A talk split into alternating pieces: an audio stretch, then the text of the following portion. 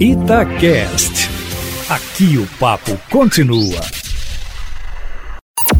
Em cima do papo, com Edilene Lopes.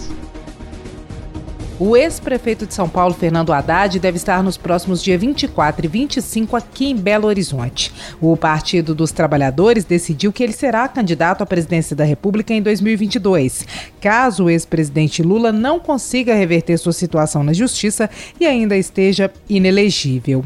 Diante da decisão, Haddad vai passar os próximos dois anos viajando pelo Brasil e vai começar por Minas Gerais. Na região metropolitana de Belo Horizonte, o petista vai se reunir com Marília Campos, prefeita de Contagem, e na capital vai receber prefeitos eleitos de Teófilo Otoni, Daniel Sucupira e de Juiz de Fora, Margarida Salomão. Também está previsto, nos dias 24 e 25, um almoço com a bancada de deputados estaduais. Segundo fontes do partido, o fato de Minas ser considerada uma síntese do Brasil e ser o segundo maior colégio eleitoral do país foram determinantes para que o estado fosse escolhido para dar início à caravana petista. O estado também interessa ao partido Partido dos Trabalhadores para alianças mais amplas, que não contemplem apenas a esquerda, para corrida ao governo do Estado em 2022, já que o partido ainda não decidiu se terá candidatura própria. Por falar em 2022, Eustáquio Ramos, embora pouco estejas falando nisso, o fechamento do acordo de cerca de 37 bilhões do poder público com a Vale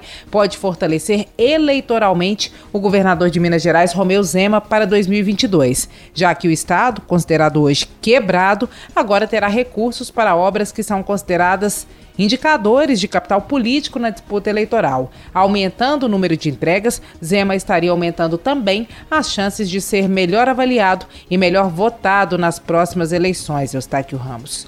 E hoje, pela primeira vez, como presidente do Senado, Rodrigo Pacheco do DEM tem extensa agenda aqui em Minas. Além da entrevista coletiva que ele deu agora há pouco na Assembleia Legislativa e que nós vamos trazendo detalhes, estamos trazendo ao longo da programação, daqui a pouco, às 5 horas, ele se reúne com o presidente da Ordem dos Advogados do Brasil, Seção Minas Gerais, Raimundo Cândido Júnior. Um dos principais pleitos da OAB de Minas é a criação do Tribunal Regional Federal 6, que só precisa da autorização do Senado para sair do papel e deve reduzir drasticamente o tempo de tramitação de processos aqui em Minas, que chegam a levar 20 anos na Justiça Eleitoral, Eustáquio Ramos. Nós já adiantamos que essa deve ser uma das primeiras conquistas é, de Minas Gerais, tendo um presidente do Senado que represente o Estado.